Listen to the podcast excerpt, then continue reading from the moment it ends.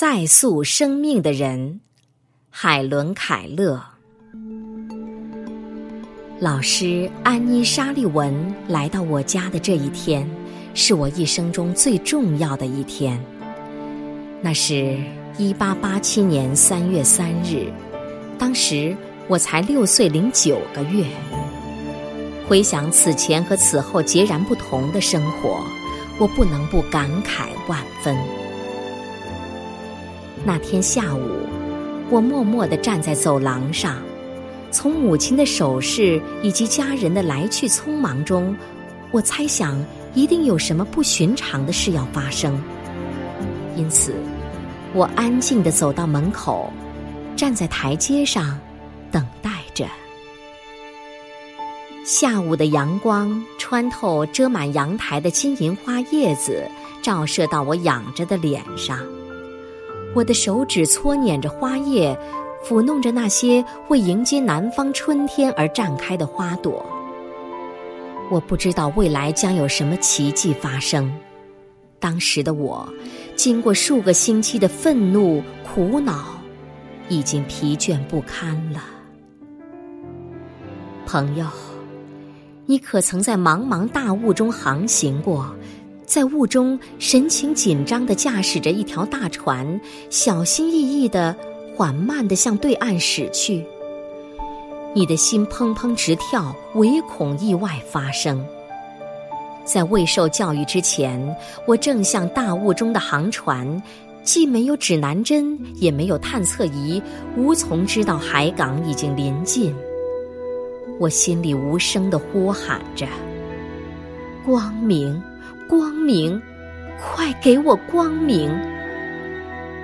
恰恰在此时，爱的光明照到了我的身上。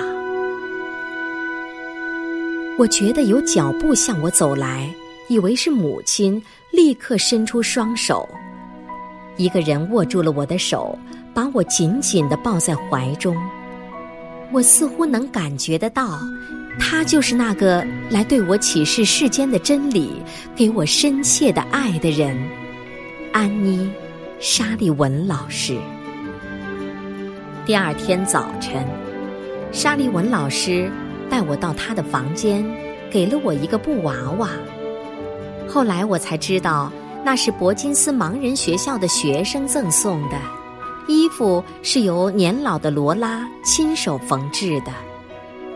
我玩了一会儿布娃娃，沙利文小姐拉起我的手，在手掌上慢慢的拼写 “doll” 这个词。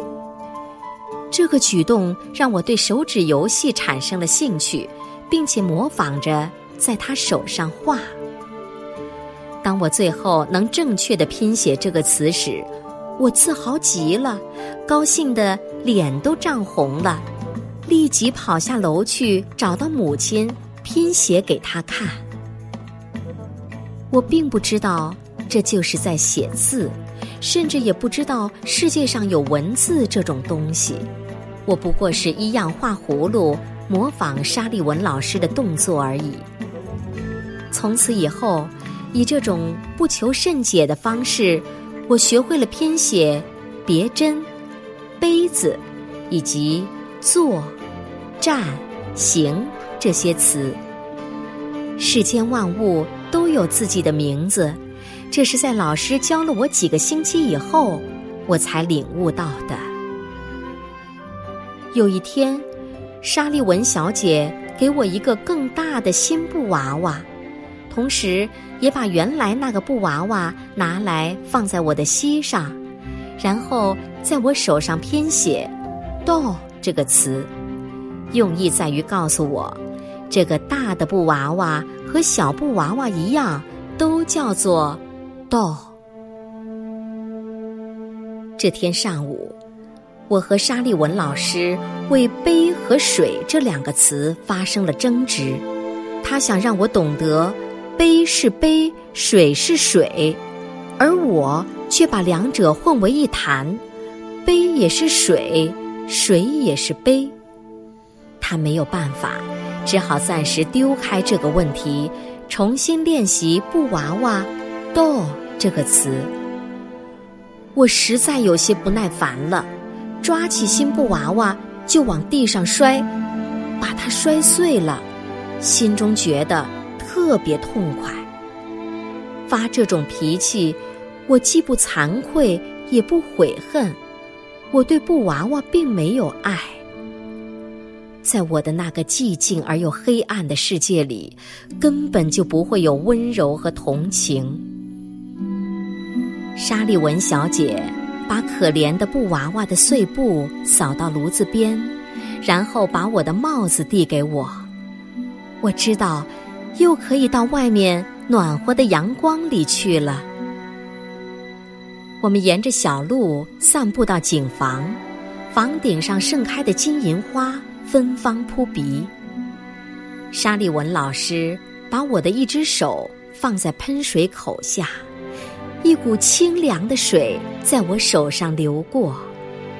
他在我的另一只手上拼写 “water”，水。起先写得很慢，第二遍就写得快一些。我静静地站着，注意他手指的动作。突然间，我恍然大悟，有一种神奇的感觉在我脑中激荡。我一下子理解了语言文字的奥秘了，知道了“水”这个词，就是指正在我手上流过的这种清凉而奇妙的东西。水唤醒了我的灵魂，并给予我光明、希望、快乐。和自由。警房的经历使我求知的欲望油然而生。啊，原来宇宙万物都各有名称，每个名称都能启发我新的思想。我开始以好奇的眼光看待每一样东西。回到屋里，碰到的东西似乎都有了生命。我想起了那个。被我摔碎的布娃娃，摸索着来到炉子跟前，捡起碎片，想把它们拼凑起来，但怎么也拼不好。想起刚才的所作所为，我悔恨莫及，两眼浸满了泪水。这是生平第一次。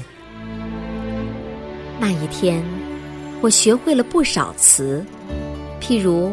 父亲、母亲、妹妹、老师等，这些词使整个世界在我面前变得花团锦簇、美不胜收。记得那个美好的夜晚，我独自躺在床上，心中充满了喜悦，期盼着新的一天快些来到。世界上还有比我……更幸福的孩子吗？